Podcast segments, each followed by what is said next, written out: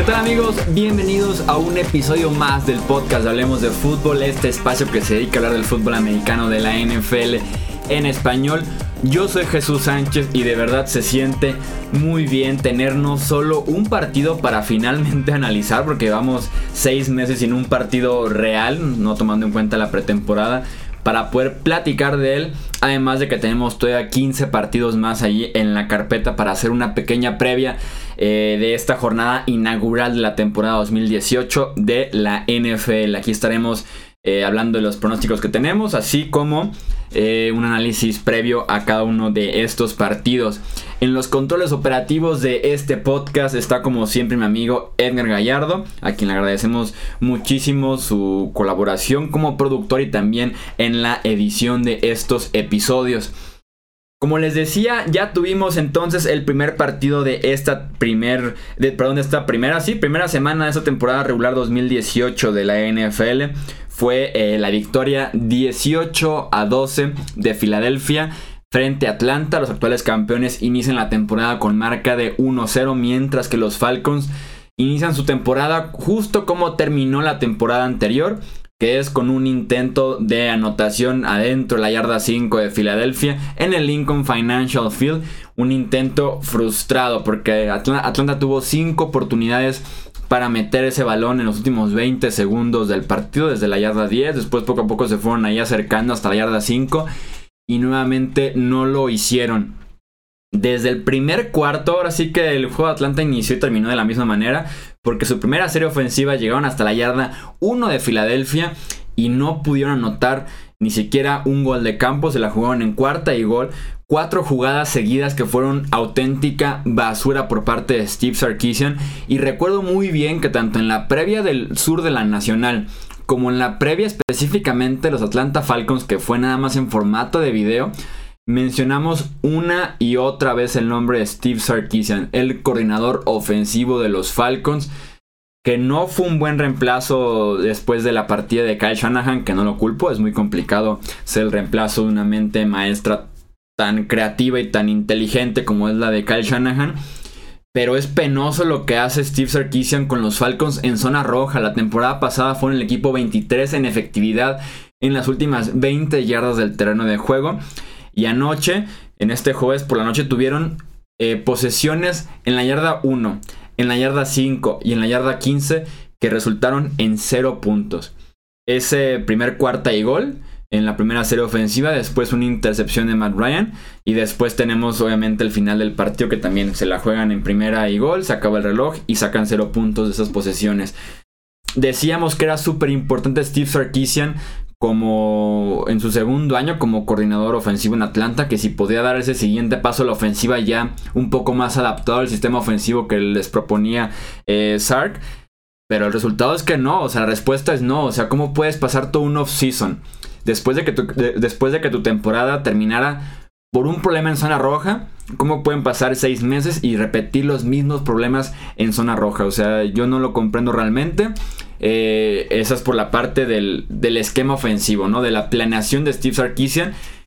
Y, y, y, tener cuatro jugadas consecutivas adentro de la yarda 5 y que ninguna esté Julio Jones en el campo. O sea, corrieron tres veces y luego decidieron pasársela en la única vez que pasaron al inicio del partido en zona roja eh, a Devonta Freeman. Entonces, ¿Cómo piensas ganar así un partido? Acabas de invertir tu primera ronda en Calvin Ridley y te avientas cuatro jugadas seguidas sin Julio Jones, sin Mohamed Sanu y sin Calvin Ridley en el terreno de juego. De verdad es incomprensible lo de Steve Sarkisian anoche. Pasando un poquito de los jugadores para también encontrar un análisis adentro del campo. Matt Ryan no quiero ni asustar a los aficionados de los Falcons, no quiero ni preocupar a los aficionados de los Falcons. Pero lo primero que me llevo yo de Matt Ryan anoche, uno, su imprecisión Puede que su porcentaje de pases completos fuera alto, fuera bajo, no sé, pero es la precisión de los pases, la localización de los pases. No es lo mismo un pase completo en el que el receptor tiene que eh, brincar, se lleva un golpe muy fuerte y consigue 5 yardas, o un pase completo en el que se lo pones entre los números, el receptor lo proteges de un golpe y además sigue corriendo y en lugar de 5 yardas consigue 40 yardas. Eso es precisión y localización. Lo otro es nada más un porcentaje de pases completos. Matt Ryan estaba fallando mucho en la precisión y localización de sus envíos en este jueves por la noche. Además de que sus pases a la lateral y sus pases de 20 o 25 más o más yardas estaban siendo flotados, me explico. Era lo que estaba pasando con Peyton Manning al, final de su carrera, lo que está pasando con Eli Manning la temporada pasada, que estamos viendo ciertos rasgos con Philip Rivers en el que sus pases no tienen la velocidad adecuada para llegarle al receptor. Sus pases están flotados, así se dice, porque están llegando como un globito porque ya no tienen la fuerza para meterle la velocidad, para meterle una recta y que pueda llegar al receptor en poco tiempo. Entonces tienen que lanzar con más anticipación, con más aire debajo del balón para que pueda llegar finalmente al destino este balón. Eso permitió que muchos defensivos que estaban fuera de la jugada pudieran por ahí llegar a tiempo al balón porque el pase venía un poco atrasado o venía flotado como les decía. Entonces no quiero juzgar la temporada o la carrera de Matt Ryan, lo que le resta de la carrera por un solo partido pero de verdad me da la sensación de que sus pases estaban siendo lentos, imprecisos y flotados. Esperemos que sea solamente una semana y que no dicte realmente lo que pueda hacer la temporada o el resto de la carrera de Matt Ryan en la NFL. Sobre los campeones de la NFL, Filadelfia que inicia 1-0. Rescato muchísimo la colaboración de Jay Ayayi en el juego por tierra. Aquí dijimos iba a ser clave Jay Ayayi, apostamos mucho por él en fantasy o en la vida real, como, como quieran verlo. Y cumplió 4 yardas por acarreo, 2 touchdowns con todo y que venía de una lesión en toda la semana. También tuvo una conversión de 2 puntos. Entonces Ayayi cumplió como eje de esa ofensiva. Nick Foles también impreciso, mala toma de decisiones, decisiones lentas en ocasiones. Entonces, realmente se tienen que enfocar muchísimo en Ayayi y aprovechar como lo hicieron ayer a Nelson Aguilar como un receptor de 3-4 yardas por recepción, pero por lo menos para que mantenga el balón en constante movimiento y para que salga lo más rápido posible de las manos de Nick Foles. Porque realmente en la posición de receptor, sin Alshon Jeffrey, sin Mac Hollins, que está recientemente en la lista de reserva de lesionados, es realmente Nelson Aguilar la única opción viable que tiene Filadelfia en el grupo de receptores porque Mike Wallace ayer no se podía separar ni por velocidad que era lo que hacía muy bien en su época con los Steelers y con los Ravens también entonces Ahí está análisis de lo que fue este juego inaugural de la NFL la temporada 2018. Y pasamos ahora sí a lo que va a ser la previa de esta semana número 1. Vamos a, como les decía, hablar de los pronósticos que tenemos para esta semana. Les pedimos en el episodio anterior que nos dejaran, como lo hicimos la temporada pasada, los pronósticos de los suscriptores para que esta persona represente a los seguidores de Hablemos de Fútbol en la quiniela. Además de que, paréntesis, existe una quiniela para que todos participen, sean elegidos o no para esta dinámica. Esa quiniela recibe a los que sea. Ahora sí que nada más tienen que ir a redes sociales ya sea Facebook o Twitter, hablemos de fútbol, o en la descripción de estos episodios de YouTube. Estamos dejando el link. El password es hablemos de fútbol, H mayúscula, D mayúscula, F mayúscula, hablemos de fútbol. Y ahí está, ya para que entren a la quiniela y participen con nosotros cada semana y vamos a estar leyendo los standings de esta quiniela.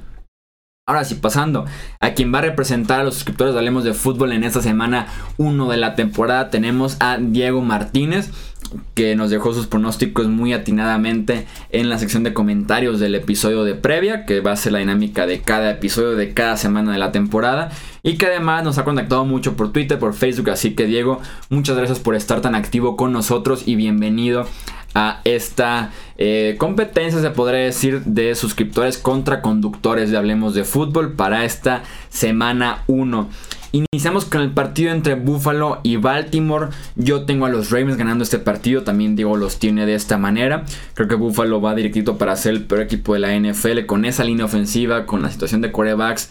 Que desafortunadamente tienen un pobre staff de receptores. Una pobre línea ofensiva. Entonces yo no veo como Buffalo eh, pueda ganar por lo menos en este inicio de temporada. Antes de que encuentren realmente una identidad porque esa línea ofensiva les va a restar mucho con LeSean McCoy y en general con sus quarterbacks Nathan Peterman o con Josh Allen. El segundo partido de la semana, Jacksonville frente a Nueva York, yo tengo a los Jaguars, también es el caso de Diego con los Jaguars.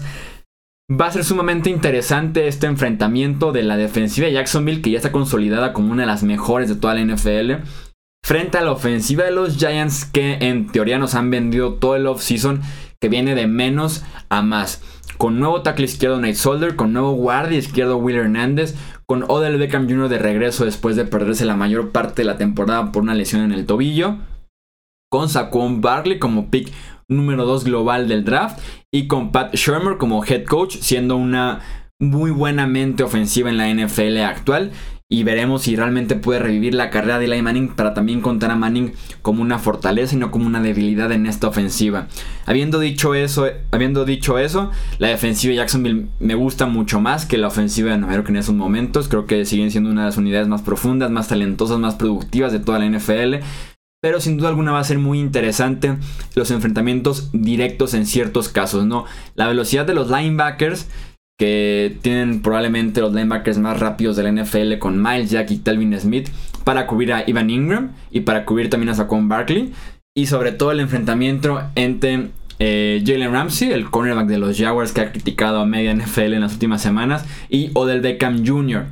Odell Beckham Jr. supuestamente ya nos avisó que no va a haber pelea directa con Jalen Ramsey, que ya una vez se agarró a golpes con AJ Green, que resultó en la expulsión de los dos jugadores. Y Odell Beckham que ya se agarró golpes una vez con Josh Norman. Entonces por ahí, ahí tenemos a dos personalidades fuertes que van a estar uno contra uno todo el partido. Muy interesante sin duda alguna para analizarlo eh, ya que sucede este partido el lunes. Tampa Bay frente a Nueva Orleans, el primer partido de los Bucks eh, sin James Winston, uno de tres partidos que está suspendido el quarterback de los Buccaneers. Vamos con los Saints, tanto yo como Diego también. Tenemos el partido entre Houston y New England. Houston y New England nos dieron partidos muy buenos recientemente. En los playoffs hace dos años, la temporada regular pasada una apretada victoria 36 a 33 de los Patriots en los últimos segundos del encuentro. Eh, Houston representa el regreso de las lesiones de Deshaun Watson, de JJ Watt, de Whitney Merciless. Afortunadamente para New England, son los primeros en enfrentar a estos Texans que vienen de lesiones, ¿no? Porque si esperamos que sea el mismo rendimiento viniendo una lesión en la semana 1 en comparación, por ejemplo, a la semana 10, cuando ya tienes dos meses de temporada, acondicionamiento físico y demás, es mejor enfrentar a alguien que viene de lesiones al inicio de la temporada en lugar de hacerlo ya cerca del final o por lo menos a mediados del año. La defensiva de los Texans, que tiene regreso a Watt y a Mercilus, suele complicársele bastante a Tom Brady. Ha, enfrentado solamente a Mercilus y Jadevon Clowney, por ejemplo, sin JJ Watt y ha sido un problema. O cuando están los tres sanos, Mercilus, Clowney y Watt también han sido de verdad una pesadilla para la ofensiva de los Patriots por la eh, versatilidad, por decirlo de alguna manera, que tienen los dineros defensivos de los Texans, porque a veces vemos a Devon Clowney en el centro de la línea defensiva, a JJ Watt muy abierto, a Mercilus y Clowney cruzándose en el centro de la línea defensiva, entonces tienen como esa versatilidad para moverse a lo largo de toda la línea y eso se le ha complicado bastante en el pasado a la línea ofensiva de los Pats en los cruces, en la velocidad de, Jadevon Clowney por el centro, de Whitney Merciless. Entonces, la defensiva de los Texans suele ser eh, una prueba difícil para New England y específicamente para la ofensiva. En la ofensiva de Houston yo esperaría un partido eh, de pocos puntos porque Watson apenas estará eh, iniciando su octavo partido en la NFL, viene de una lesión fuerte en la rodilla, la localía es muy eh, preciada para New England en los últimos años. Entonces yo, por estas razones de que vienen apenas regresando de lesión, que New England es local, yo me quedo con los Patriots en este partido. Al igual que Diego también como suscriptor invitado, eligió a New England para ganar este duelo. Tenemos el partido entre San Francisco y Minnesota, un partido interesante, para muchos seguramente va a ser un adelanto de lo que podríamos ver en playoffs. Yo no comparto a San Francisco como un equipo de postemporada, por lo menos no en este 2018. Va a ser muy interesante porque tenemos a un equipo que viene con una eh, ofensiva renovada, con Jimmy Garoppolo iniciando su octavo partido en la NFL. Recordemos que Jimmy G tiene marca invicta todavía como titular en la NFL con marca de 7 y 0. Va por su octava victoria en el mismo número de partidos. Pero enfrente tiene una defensiva con Everson Griffin, con Sheldon Richardson, con Eric Kendricks, con Anthony Barr, con Xavier Rhodes, con Harrison Smith. Creo que va a ser una prueba sumamente difícil. Y va a ser la primera ocasión en la que Jimmy G no solo pierde en la NFL, pero cuando se dé cuenta realmente de que esto va iniciando, que le falta mucho para aprender, creo que puede ser una lección muy importante en la que reciba el quarterback de San Francisco este domingo frente a los Vikings. Por el otro costado del balón tenemos la presentación oficial de Kirk Cousins como quarterback de los Minnesota Vikings, un movimiento que yo alabé bastante, creo que sí los puede llevar a dar ese siguiente paso eh, como ofensiva en la NFL y también tenemos el regreso de Dalvin Cook, este corredor que ilusiona mucho, que viene apenas en su segunda temporada en la NFL. Tennessee frente a Miami, yo tengo a los Titans ganando este partido, también es el caso de Diego, vamos con Tennessee los dos. El primer partido de Ryan Tannehill desde diciembre del 2016. Y tenemos por otro lado la presentación de los Titans, que me gusta muchísimo este staff de entrenadores y también este roster que formaron los Titans. Cincinnati frente a Indianapolis, tenemos el gran morbo. Porque eso es decirlo el gran morbo. El primer partido de Andrew Locke desde la semana 17 de la temporada 2006, 2016, perdón. Después de múltiples operaciones y tratamientos en el hombro derecho, está de regreso Andrew Locke oficialmente con los Colts sin mucha velocidad, creo yo, sí con localización y precisión de sus pases, pero todavía hace falta ganar cierta fuerza en ese hombro.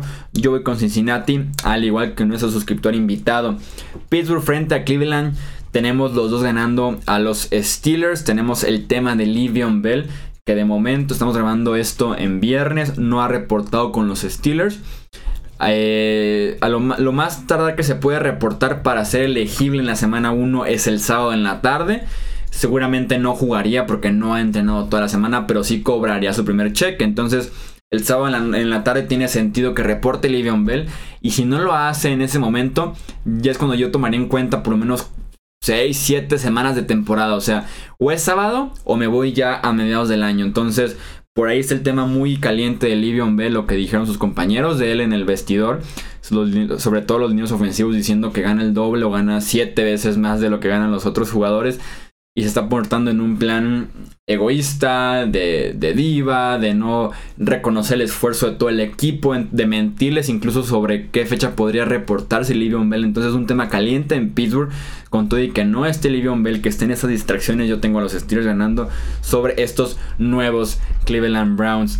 Tenemos el partido entre los Chiefs y los Chargers. Los dos vamos con los Chargers de Los Ángeles. la presentación oficial de Pat Mahomes como quarterback franquicia en Kansas City. Este es un partido que yo lo podría ver tal vez como un juego de trampa. Eh, porque no está Joey Bosa, porque no sabemos realmente qué esperar de, de esa ofensiva de los Chiefs ahora con Pat Mahomes. Aunque sigo viendo muy fuerte a la defensiva de los Chargers. Y sigo viendo muy débil a la defensiva de los Chiefs, que no contará además con Eric Berry, que es el líder y capitán de esa defensiva. Seattle versus Denver, que es la presentación también formal de Case Keenum como nuevo quarterback de los Broncos. Yo voy con los Broncos eh, por esa misma razón de que Keenum me parece un titular decente para la ofensiva de los Broncos, que además van a estar jugando en Mile High, y porque la ofensiva y defensiva de Seattle me parece para llorar este año.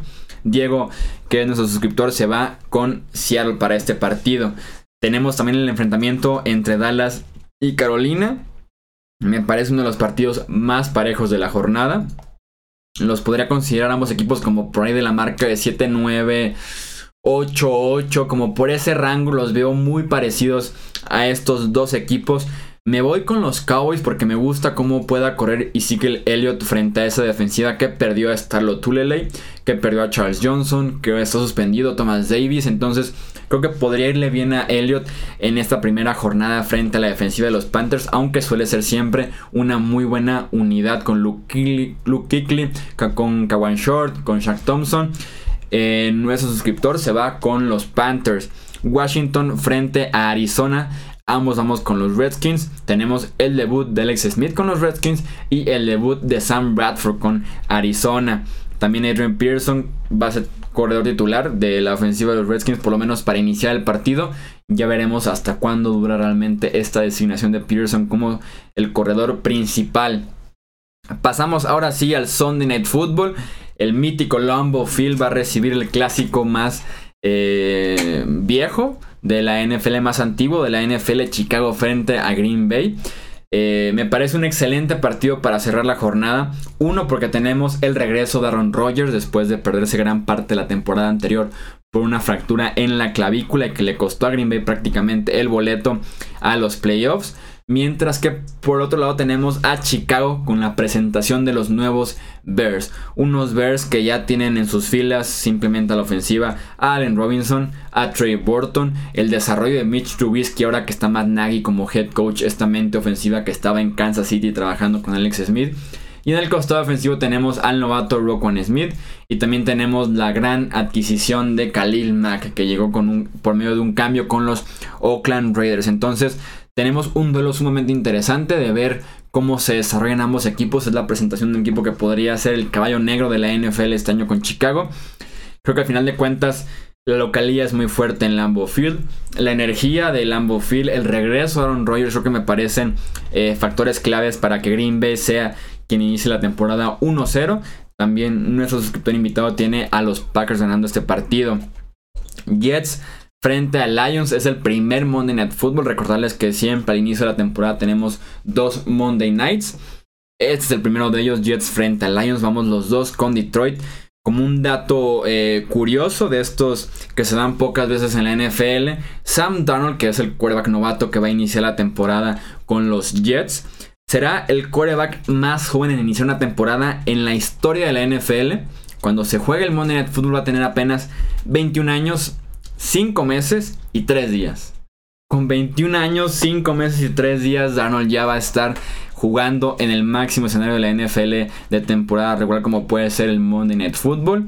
Ahora sí que en los comentarios ustedes que estaban haciendo cuando tenían 21 años, 5 meses y 3 días, ¿no? Yo les puedo decir, yo no estaba haciendo mucho de mi vida. No, ni yo. O por lo menos no iniciando un Monday Night Football, ¿no? Para una franquicia en la NFL. Y para cerrar tenemos el segundo eh, partido de este lunes por la noche, Rams frente a Raiders. Vamos los dos con los Rams. Y ojo con este partido porque puede ser la presentación y una presentación humillante de John Gruden de regreso como head coach de los Raiders. Estás hablando de lunes por la noche. Trabajo que él tuvo como analista durante seis temporadas. Horario estelar, cuando toda la NFL va a estar viendo el cierre de la jornada inaugural de, la temporada 2018 frente a la mejor ofensiva de la temporada pasada en la NFL con Sean McVay, Jared Goff, Todd Gurley, agrégale a Brandon Cooks, está Robert Woods, eh, está Cooper Cup. Súmale que los Raiders tienen una defensiva prácticamente para llorar. Una combinación muy rara entre veteranos, pero muy veteranos como Derek Johnson y de novatos, ¿no? Como Arden Key, que se, que se espera que inicie en el lugar que dejó vacante Khalil Mack. Y justamente ese es mi quinto punto con la crítica que va a tener Oakland por haber cambiado su mejor jugador defensivo que han tenido en los últimos 10 o 15 años. Ya me quiero imaginar Twitter, Facebook, lo que sea que usen. El momento en el que los Rams anotan a los Raiders en tres posiciones seguidas para iniciar el partido y vayan 21-0 en el primer cuarto o, lleven 30 puntos en, la primera mitad. Ya, ya, me quiero imaginar la crítica y el fuego que va a estar recibiendo John Gruden que va a estar en el campo en ese momento por haber cambiado a Khalil Mack. Y si bien Mack no es la solución de la defensiva, no, es como que con él 0 puntos y sin él 40 puntos en contra, pero sí habla de la actitud, de haber cambiado tu mejor jugador eh, que tienes a la defensiva, un cierto ego en las negociaciones, en ni siquiera hablarle a Khalil Mack desde febrero. Entonces, creo que por ahí puede ser un tema muy interesante para cerrar eh, la jornada número uno de la NFL. Entonces, ahí está en la previa, ahí están los pronósticos. Recordarles que todavía pueden inscribirse a la quiniela que la encuentran en Facebook, en Twitter o en la descripción de YouTube con todo y su contraseña para que puedan entrar directamente y participar con nosotros a lo largo de toda la temporada. Entonces, esos son, esos son los pronósticos y las previas de la jornada número uno de la NFL en esta nueva temporada. Espero que hayan disfrutado muchísimo del kickoff del Thursday Night Football, un partido muy lento que generó poco interés en general con tanto castigo, con tan poco nivel, pero que nos espera una muy buena jornada inaugural tal vez para compensar un poquito lo que vimos en esa semana número uno. Yo soy Jesús Sánchez, como siempre les agradezco muchísimo su sintonía, estar al pendiente del contenido que publicamos todos los días en Hablemos de Fútbol, en el podcast, en el canal de YouTube o también en Facebook y Twitter. Estuvo en los controles operativos de este podcast mi amigo Edgar Gallardo y nos escuchamos ahora sí para analizar la semana número uno a partir del el martes. Yo soy Jesús Sánchez, muchas gracias y nos escuchamos hasta la próxima.